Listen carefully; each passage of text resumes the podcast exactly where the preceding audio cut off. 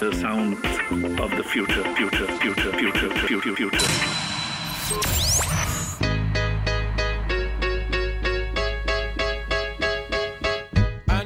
Hola, ¿cómo están? Bienvenidos a un nuevo episodio de Por Cien, un podcast dedicado a las noticias y todo lo que está pasando alrededor de la banca digital, traído por ustedes por GetSerpa. Mi nombre es Mijael Feldman y en cada episodio estaré invitando a diferentes especialistas en el sector que nos estarán compartiendo sus conocimientos, las experiencias y todos sus insights acerca de hacia dónde va la industria financiera digital. Si te gusta el podcast, suscríbete y activa las notificaciones para no perderte ningún episodio y además apoyar este programa.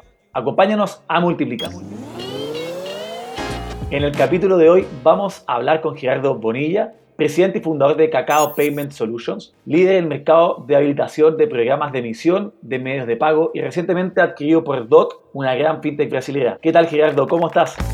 Hola, mija, ¿qué tal? Muchísimo gusto. Gracias por, por invitarme aquí, por platicar con tu audiencia. Buenísimo, Gerardo. Gracias por estar acá. Oye, voy a hacer una intro de, tu perfil, ¿no es cierto? Para que la gente que no te conozca pueda entender este super background que tienes y ya comenzamos luego con la entrevista. Bueno, Gerardo, empresario, emprendedor especializado en negocios internacionales y medios de pago. En el año 96 inició su camino en FinTech, mucho antes que se llamara FinTech, por supuesto, y ya para el año 99 fundó el Camino Transferencias Inc. en San Diego, California, en Estados Unidos. En 2008 fue CEO de Alante Financial. En 2012 fundó Mi Adelanto, una solución ya de mano de adelantos al instante. Ahí tuvo una alianza con el emisor Mastercard. Y en 2017 lanzó Cacao Paycard Solutions, una plataforma de emisión y procesamiento de medios de pago a través de tarjetas de débito, crédito y prepago. Y bueno, hace poco se dio la super noticia de que vendieron cacao y la adquirió la, esta fintech Dot. Ya nos va a contar Gerardo un poco más de eso. ¿hay algo que se me esté escapando? No, mija, nada, completito. En ese buen resumen ya traemos eh, la trayectoria, mi historia, mi camino. Feliz de escuchar, de, de, escuchar preguntas, de por dónde quieres comenzar, hacia dónde vamos. Creo que este podcast tiene muchísimo que sacar ahorita de, de lo que podemos compartir con tu audiencia. Entonces, Quedo en tus manos, Micael. Imagínate, estamos en el ascensor, piso 5, debemos llegar al primer piso y me tienes que contar qué es lo que es cacao antes de que nos bajemos. Go. Cacao lo que es, a grosso modo, es un habilitador de programas de medios de pago, principalmente a través de tarjetas. ¿Qué es lo que esto significa? Significa que nosotros tenemos una plataforma tecnológica que tiene toda la movilidad para una tarjeta, para un aplicativo, para poder hacer pagos. ¿no? Hoy en día todo a través de una API es donde corre toda esta información en cada uno de los endpoints y nuestros clientes son quienes utilizan esta funcionalidad para hacer el front en su aplicativo, su tarjeta y poderle dar la funcionalidad, el look, el user experience que ellos quieren y de esta forma pues poder empezar a sacar múltiples programas con diferentes caras en el mercado, ¿no? Buenísimo. Parte de lo que hoy día se está hablando, ¿no es cierto?, de lo banking as a service. Finalmente, una empresa que entrega toda la, la, la, emisión de tarjetas y todos estos pagos para que finalmente no tengan que ellos hacerlo por su cuenta, ¿no es cierto? Sí, fíjate que el modelo Banking as a Service como tal, en la parte de Brasil lo tenemos ya muy evolucionado para parte de ofrecer estas APIs, donde se pueden conectar otros jugadores regulados o no regulados y pueden aprovechar la infraestructura, digamos, de la entidad regulada para que ellos puedan tener una, una, forma de buscar estos nuevos clientes a través de aplicativos, nuevas ofertas. Hoy lo vemos con una tendencia sumamente agresiva que la gente está adoptando a pasos agigantados, el cómo estos aplicativos están prácticamente desplazando a las sucursales. Ya el nivel sucursal, bricks and mortar, pues ya quedó como en otra época y ahorita la gente se siente muy cómoda con su celular, en la intimidad de sus aplicativos, con el look and feel que le gusta, con lo que le gustan presentar, etcétera. Totalmente. Oye, cuéntanos cómo nació la idea de Cacao, desde la idea hasta lo que es hoy día, cómo fue esa experiencia de, de construirlo, porque hoy día hay muchas fintechs en México que ocupan su servicio, que, que dependen de, de, ustedes. Cuéntame cómo se, fue ese proceso y cómo se veía el mundo fintech en el año 99 cuando comenzaste ahí en toda esta industria. Yo creo que la tendencia fintech siempre viene, ¿no? La tecnología ahora aplicada en, en, materia financiera siempre viene, viene desbordada, viene a velocidades infinitamente mayores que la parte regulatoria, inclusive que la parte misma de los negocios, la parte tecnológica va muy rápido. Y como nace todo esto, que podemos llamar el movimiento fintech y nosotros, es con una oportunidad de negocio, un mercado que estaba en búsqueda de cómo poder ofrecer diferentes formas de servicios financieros, servicios bancarios a través de medios y aplicativos electrónicos empezaba a haber una demanda interesante y nosotros, mi socio cofundador conmigo, vimos esta oportunidad, principalmente él estaba del lado procesadores, y vimos una oportunidad, una demanda grande que había que atender porque los grandes procesadores no estaban acostumbrados a atender este tipo de programas. Entonces, creamos ya la plataforma, vimos el modelo de negocios y cómo hacer una habilitación bastante rápida de programas para que pudieran ellos, con la velocidad que venían en la parte de tecnología, poder sacar todos sus programas de diferentes tipos de medios de pago, ¿no? Entonces, yo creo que el driver ya venía muy fuerte de la parte de mercado y pues, nosotros lo que vimos era la oportunidad de cómo poner las piezas juntas para que este movimiento de mercado lo pudiéramos cachar, ¿no? Y así es como nace prácticamente Cacao, un nombre completamente disruptivo, siempre hemos ido así totalmente fuera de la caja, querer hacer las cosas diferentes, estar adelantados un poco en tiempo y así nacimos, así nacimos aquí en la Ciudad de México y bueno, paso a paso el mercado nos fue llevando a ser pues, más grandes y más rápidos, ¿no? Oye, cuéntanos cómo fue ese proceso de la venta dentro de lo que nos puedas contar. Esta adquisición que tuvieron de, de, parte de Doc, que dentro de sus clientes, por ejemplo, en Brasil tienen a Neon, segundo banco digital más grande de Brasil. O sea, está rehabilitando ese tipo de cliente espectacular. Sí, sí, claro. Bueno, Doc es un, es un monstruo, ¿no? Doc es un, bueno, hablando ya de Brasil en la placa de Latinoamérica, pues estamos hablando de el país pues, más grande, con mayores servicios financieros y mayor bancarización de todos los que participamos desde México hasta abajo, ¿no? Entonces, cuando platicamos con ellos, el modelo de negocios de ellos y el nuestro era muy parecido. Entonces, hubo una gran empatía y una forma muy fácil de entendernos en el mercado que estamos buscando y cómo lo queremos servir. Cuando empezamos a platicar, nosotros estábamos abriendo una ronda de inversión y ellos fueron los primeros en acercarse para pedirnos que si estábamos interesados en una alianza o algo así, que veían mucho valor y pues naturalmente lo vimos nosotros también. Entonces empezamos a hablar eh, más en una alianza y más dejando una ronda de inversión de un lado, porque veíamos demasiada potencia en tener Brasil y México, los dos países más, más fuertes ahorita, digamos, en los servicios financieros, empezándose a desarrollar y cómo de esas dos poder atacar hacia el centro, ¿no? Poder replicarnos en todos los países de Latinoamérica. Y fue ahí donde, donde nos encontramos con este gran grupo de dockers, Antonio, Fred, Diogo, Marcelo, Casa, Enrique, es un grupo de, jóvenes, de gente súper talentosa, con una visión grandísima de negocio y que además podíamos empatar los modelos muy fácil, ¿no? Entonces la idea fue fusionarnos con ellos y subirnos a la apuesta grande de Doc.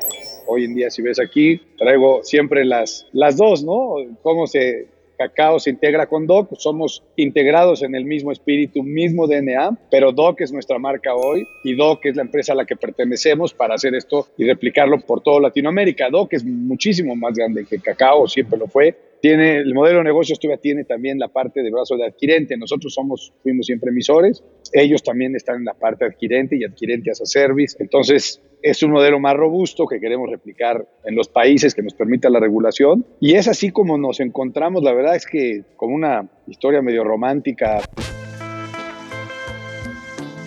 pero al mismo tiempo con muy fácil la forma como nos entendimos y pues nos sumamos todos a un proyecto y la idea es crecerlo pues, lo más rápido posible en Latinoamérica cómo finalmente el cliente final, o digamos las fintechs o, o, las instituciones que contratan su servicio, cómo se ven beneficiadas de esta fusión. ¿Hay productos que van a empezar a adoptar de ustedes de ellos? ¿Productos que ellos van a adoptar de ustedes? ¿Cómo trabaja la parte del roadmap en ese sentido? Sí, mira, lo bueno es que Brasil, tanto en la parte regulatoria como de producto, tienen mucho. O sea, está un menú muy completo. Y de ahí nos vamos a ir moviendo dependiendo de cada país, según la parte de regulación que nos vayan permitiendo sí va cambiando la oferta. Queremos tener la misma en todos, pero va a haber algunos países que por el ámbito regulatorio no podamos a poder ofrecer, digamos, el full stack de todo lo que traen allá, ¿no? Sabemos que todo esto apenas está empezando, digamos, en materia legislativa de todos los países de Latinoamérica, entonces pues estamos cerca de los reguladores, estamos platicando con los abogados de los diferentes países para que nos vayan guiando y poder ser parte de este movimiento fintech que se está dando a nivel mundial muy fuerte, o sea, Estados Unidos Unidos ya está con esteroides saliendo a hacer proyectos fintechs por todos lados. Entonces, somos fieles creyentes, participantes en el mercado, participantes en todo lo que se nos convide y queremos que esto se replique porque verdaderamente trae una inercia muy potente en inclusión financiera. Lo que nosotros vimos y vivimos y estamos viviendo es que esto es la inclusión más fuerte que se puede dar en medios de pago. ¿Por qué crees que impulsa la, la, inclusión financiera? ¿Cómo estás viendo esa parte? Profundicemos ahí. Fíjate que lo que decía hace un rato de las sucursales y toda esta evolución, digamos, de entre lo físico a lo virtual, hoy estamos hablando de metaversos, avatares, NFTs, la verdad es que va rapidísimo. Entonces, creo que por esa misma velocidad tecnológica y la adaptación de todos nosotros a los teléfonos, creo que eso hace que sea todo más fácil, ¿no? La parte uno es confianza. Hoy confiamos en nuestro teléfono y en todos los aplicativos que tenemos, son parte de nuestra vida, graban todos nuestros movimientos, qué hacemos, a dónde vamos, qué nos gusta, nuestros perfiles. Entonces yo creo que esto se vuelve una forma muy íntima de poder decidir cómo quieres hacer tus finanzas, cómo quieres manejar tus pagos, cómo quieres manejar tus redes sociales. Entonces verdaderamente la tecnología financiera y tecnología para todo este tipo ya de soluciones de vida, estamos guiados por este driver de las aplicaciones. La verdad es que yo no veo cómo se pare, o sea, ya va demasiado rápido y todo el mundo lo adaptó muy fácil. No sé cuántas personas ya en el mundo tienen Facebook. Y eso está bestial, ¿no? Porque entonces ya tenemos unas redes sociales donde hay una interacción humana fuertísima, pero a través de medios digitales. Hoy hablaste del tema de la velocidad de, de, la industria hoy día y hoy día vemos, digamos, dos tendencias desde actores que quizás no son los más rápidos, que son las instituciones financieras tradicionales. Hoy día, por un lado, están mejorando su propuesta de valor en los canales existentes. Nosotros vamos viendo cómo bancos van agregando funcionalidades, van mirándose a la nube, van agregando biometría y cosas así. Y también van jugando en paralelo sacando sus propios fintechs, ¿cierto? Sacando estos mini productos, cuentas de inversiones, cuentas para que las personas gasten mejor. Y muchas veces están optando por proveedores como ustedes para que tengan toda la infraestructura afuera y, y no tengan que estar con esta tecnología legado que no los permite moverse rápido. Entonces ahí empieza este dilema de Build or Buy, que lo hemos tratado muchísimas veces en el podcast. Esta decisión de si compramos una solución de afuera que venga lista o la desarrollamos adentro. ¿Qué opinas de eso? Tú como un proveedor externo, obviamente, que muchas veces pueden contratarlo a ustedes para hacer estas nuevas propuestas digitales. Me encanta la pregunta. Yo creo que es, toda mi vida he, he, sido dirigido a un as a service, ¿no? Donde podemos compartir infraestructura existente, que no necesariamente ya ahora tengo que tener y tengo que tener y tengo que tener mi hardware y mi software. Y todo eso nada más en actualizaciones, por lo mismo que la tecnología va rápido, cuesta un dineral y no todos van a poder tener la misma tecnología, el mismo avance. Entonces, yo sí creo que este tipo de soluciones amplificadas que nos permiten en las nubes poder tener una infraestructura verdaderamente robusta, actualizada, tecnológicamente punta, nos va a poder dar oportunidades a todos de tener mejores cosas. Lo podemos ver hasta en Uber, Airbnb, donde gente que tiene su auto, gente que tiene su casa, hoy en día pues lo ponen a disposición y eso se vuelve un motor, digamos, as a service de lo que sería tener tu casa de vacaciones, ¿no? Entonces lo puedes tener de una manera más fácil, muy educada y todo otra vez a través de medios digitales. El Uber lo pides en el teléfono, el Airbnb lo buscas en el teléfono, seleccionas dónde vas a estar, entonces, creo que esto as a service se está volviendo una forma muy inteligente y muy ligera de poder emprender, de sacar negocios y además vas a tener a un proveedor que te va a dar, pero línea más alta de todo lo que vas a recibir a fracción de costo.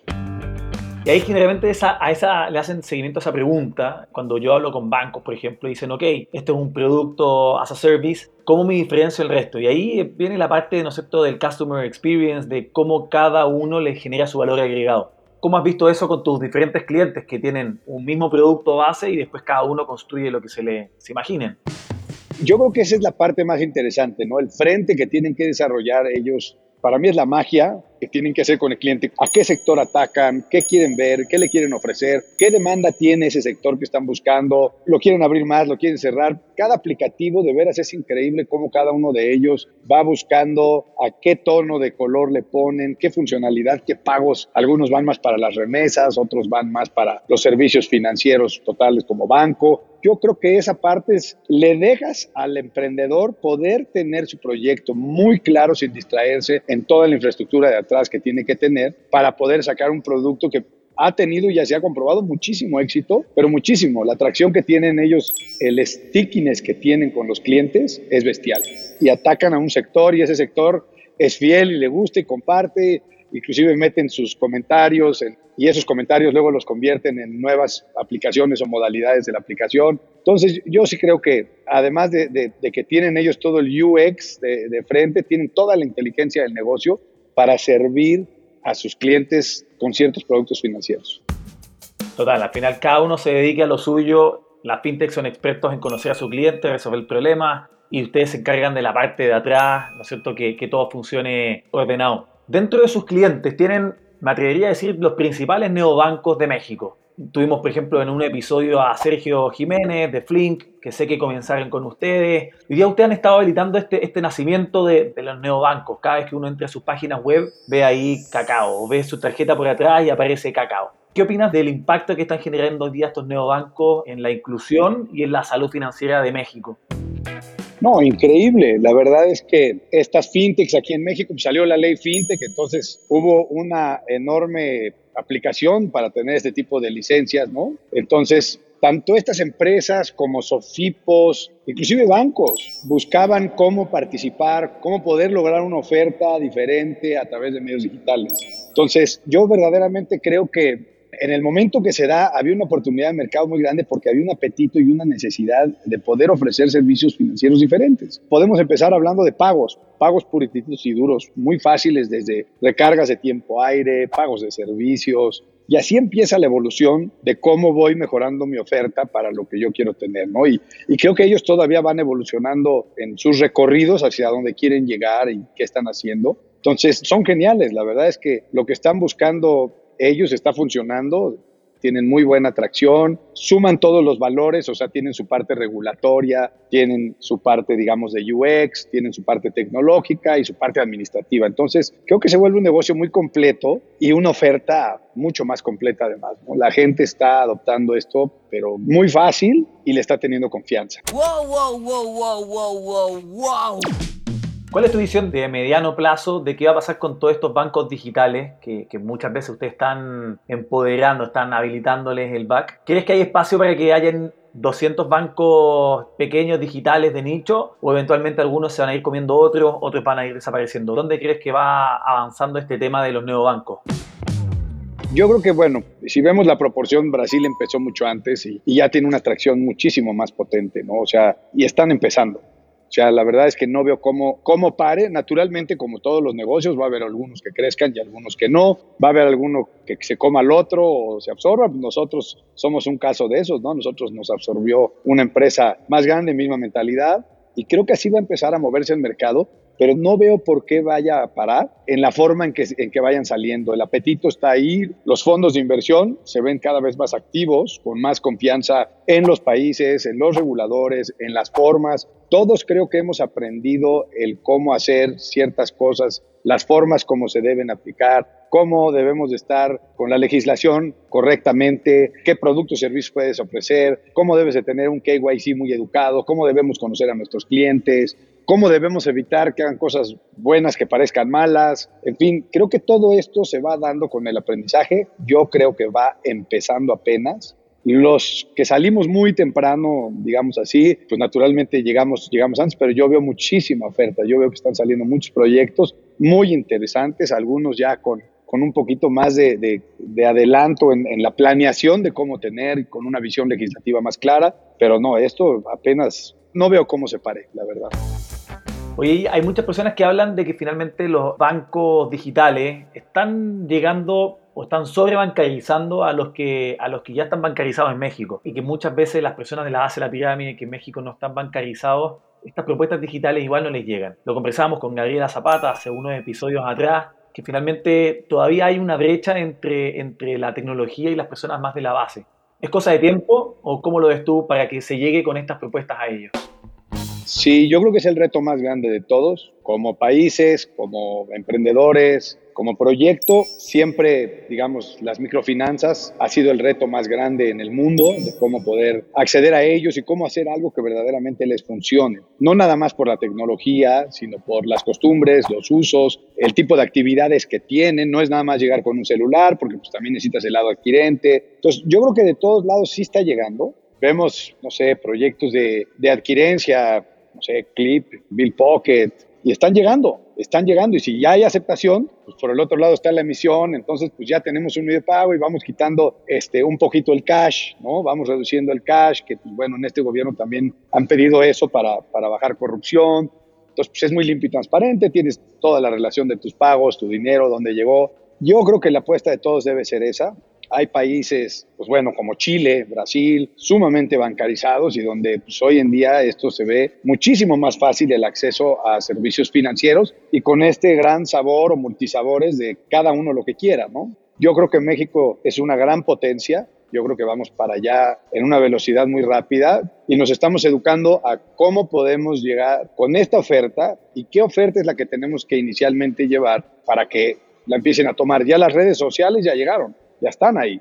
Entonces, yo creo que es cuestión, la red social y los servicios financieros van muy de la mano, ya llegarán.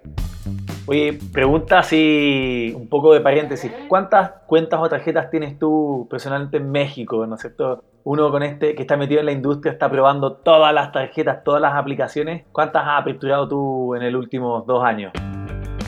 No, nosotros hemos emitido un total un poquito más de 4 millones de tarjetas entre todos los clientes, ¿no? De diferentes tipos. Pero, por ejemplo, cuando llegamos con Doc y vemos el portafolio de Doc, estamos hablando de 46 millones. Ya te das una idea del tamaño de donde podemos llegar y crecer. De veras, creo que es, creo que es muy grande la oportunidad que podemos tener. Y pues bueno, una es la tarjeta, otra es la cuenta, otra es el QR. Va a haber de todo para poder ofrecer soluciones en medios de pago. Oye, y ahí en ese tema, finalmente la, la pelea entre todas las instituciones, fintechs, bancos, cooperativas, sofipos, en México, están todos buscando ser la institución principal del cliente. ¿no es cierto? Donde el cliente transaccione, guarde su dinero, invierta, tenga seguros, créditos, todo. Pero está cada vez más difícil ser la institución principal, porque existen tantas alternativas que las personas tienen su dinero repartido en diferentes cuentas. ¿Qué crees que falta ahí? Con tantas alternativas, finalmente las personas cada vez van a tener el dinero más distribuido o van a empezar a confiar en una sola porque van a hacer caso omiso de, de lo que haya porque no saben cuál elegir. ¿Qué crees ahí? ¿Hacia dónde vamos? Es una gran pregunta, Mijael, y yo creo que aquí juega un, un, factor bien importante el Open Banking. Y ese, ese es la liga entre, entre varias instituciones, porque tienes razón, a veces tienen diferentes lugares y son retos que tenemos que tener todos para la apertura de cuentas en diferentes instituciones y, que un cliente no te vaya a aperturar uno más contigo y identificarlo perfectamente. Yo creo que el Open Banking va a permitir, yo creo que va a ganar el UX, va a ganar el mejor aplicativo, el que le dé la mejor funcionalidad al usuario y que de ahí pueda visualizar a lo mejor saldos en otros lados. Ahí viene un juego pues, de todas las instituciones. Al final del día, yo creo que el cliente se va a ir educando más a decir, oye, pues voy a averiguar un poquito más de la entidad que me va a dar los servicios. Está sólida, tiene respaldo, tiene seguros, pues es mi dinero el que está ahí, ¿no? Yo creo que viene un poco de parte de, esa educación y al final, pues vas a escoger esas dos, ¿no? Para mí es el UX, el que tenga la mejor experiencia en tus manos, pero que atrás no tenga riesgo tu dinero, ¿no? Que sepas que es una entidad que está regulada, que tiene y cumple con todas las leyes y que está muy bien capitalizada. Totalmente interesante lo que dices ahí. El tema de Open Banking finalmente va a hacer que el banco principal del cliente es donde tiene unificada toda su data, no necesariamente los productos, porque puede tener un mejor fondo de inversión en una fintech, pero lo unifica todo en una sola institución y, y, tiene ahí esa, esa data agregada. Creo que es, es algo bien interesante, no, no lo habíamos pensado. Oye, Gerardo, y cuéntame, ¿qué se viene para ti ahora con esta adquisición? ¿Cuáles son tus planes? ¿Cómo cambia tu ambición, digamos, ahora que vienes con todo este power, todo este producto potente que se suma a lo que hacen ustedes con Cacao? Ya son 50 millones de tarjetas emitidas. ¿Cómo cambian los planes, la visión del mercado?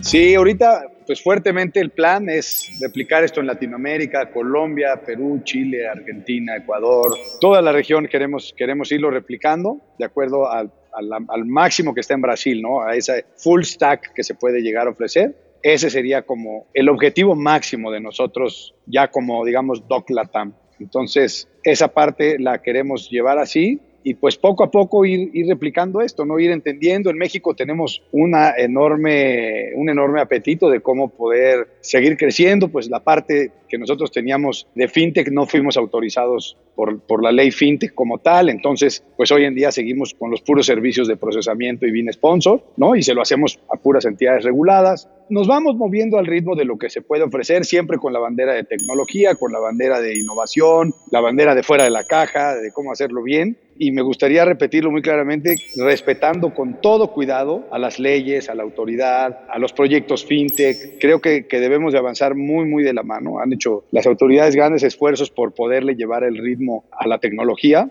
y eso lo debemos de reconocer y de apreciar. Vamos, vamos despacio que traemos prisa, ¿no? Ok, polilla. Perfecto. Finalmente ese, ese marco donde estamos todos operando le da, le da confianza al sistema y finalmente el dinero es confianza, así que eso es, lo esencial. Oye, Gerardo, vamos a pasar ahora a la sección de la futurología. ¡Ay, Dios! ¡Es! Esta sección a, a las personas que lo escuchan les gusta muchísimo porque finalmente aquí es el espacio donde tú tienes la opción de tirar tu predicción de qué crees que va a pasar en la industria financiera en los próximos 10 años. El podcast habla de los próximos 100 años, pero yo creo que 10 años es tiempo suficiente, hay muchos cambios que se pueden dar. Vamos a grabar obviamente esta respuesta, vamos a compararla en 10 años más para ver qué tanto le, le acertaste a la, a la predicción, así que adelante. ¿Dónde ves a la industria en los próximos 10 años?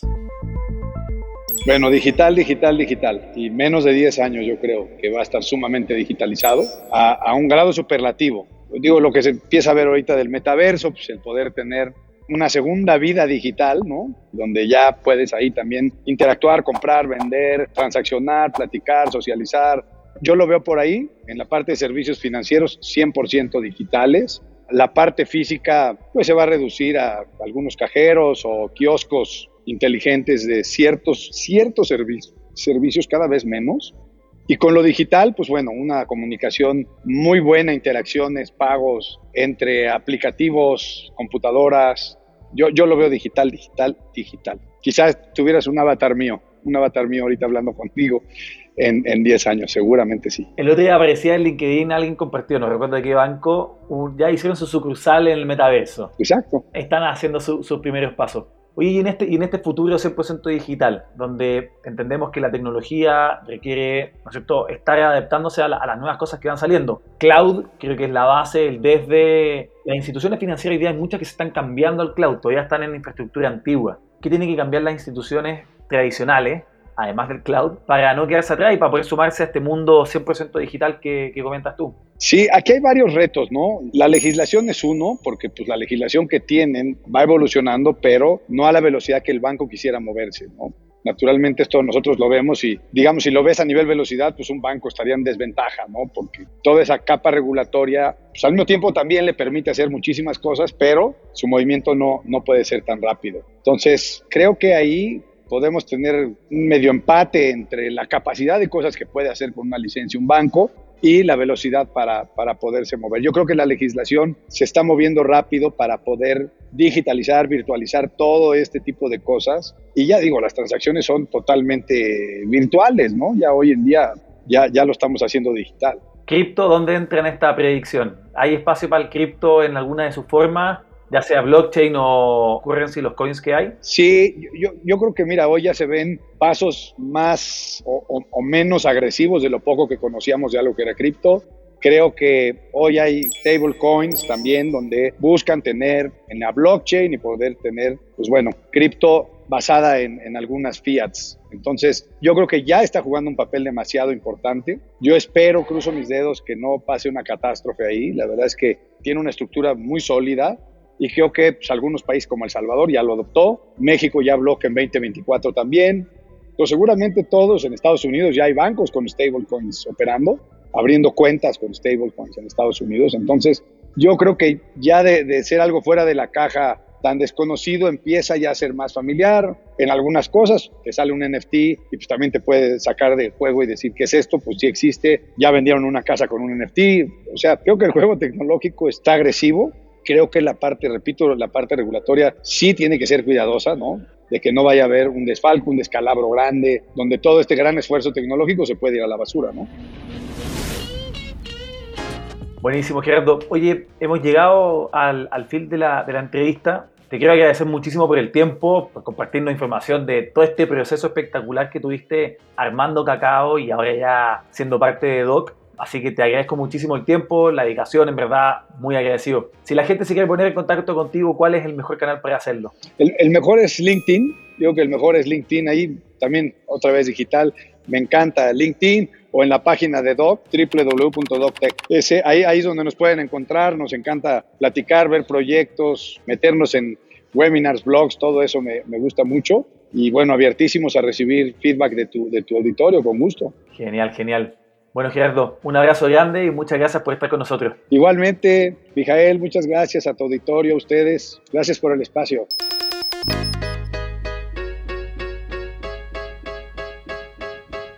Llegó el momento de despedirnos, Pero antes, si te quieres poner en contacto conmigo por preguntas, sugerencias o dudas, puedes hacerlo en mijael.getserpa.com. Eso es M-I-J-A-E-L arroba G-E-T-X-R-P-A.com. Muchas gracias por haberme seguido hasta el final de este episodio de Por Cien. De este lado del micrófono les habla Mijael Feldman y del otro lado de la producción del podcast está Delphi Sebane, Salva Luca y Juli Cabrera, la edición Cristian Asia. Recuerda suscribirte y activar las notificaciones para no perderte ningún episodio, además de estar apoyando el programa. Muchas gracias y nos vemos hasta el siguiente episodio.